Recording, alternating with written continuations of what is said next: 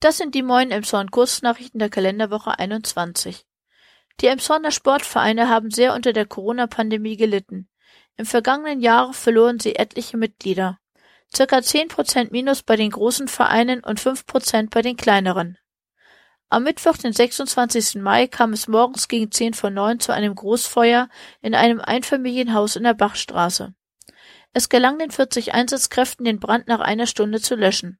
Da das Haus unbewohnbar ist, wurde die fünfköpfige Familie in eine Ersatzwohnung untergebracht. Die Kriminalpolizei hat die Ermittlungen zur Brandursache aufgenommen. Die Kirchengemeinde zum Guten Hirten hat eine mobile Schäferwagenkirche, in der zehn Personen Platz haben. Finanziert wurde diese unter anderem durch viele Spenden und einem Zuschuss des Kirchenkreises Ransau-Münsterdorf. Am heutigen Sonntag, den 30. Mai, wurde die mobile Schäferwagenkirche durch Emshorns neuen Propst Thielko Stadtland geweiht. Dies geschah im Rahmen eines Open-Air-Gottesdienstes, an dem 150 Menschen Corona-konform teilgenommen haben.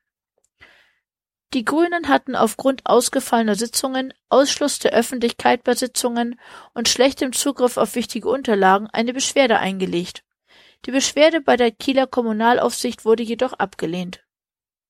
Die Stadtbücherei Elmshorn ist seit Mittwoch, den 26. Mai, wieder für den Publikumsverkehr geöffnet. Allerdings dürfen sich nur 15 Kunden gleichzeitig im Gebäude aufhalten und Medien ausleihen und zurückgeben. In der Stadtteilbücherei Heinholz sind es nur fünf. Das Tragen einer OP oder einer FFP2-Maske ist Pflicht. Ebenso werden die Kontaktdaten der Kunden aufgenommen.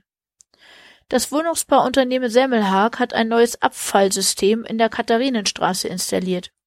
Das Besondere daran ist, dass es unter der Erde ist ein sogenanntes Unterflursystem für Haushaltsmüll.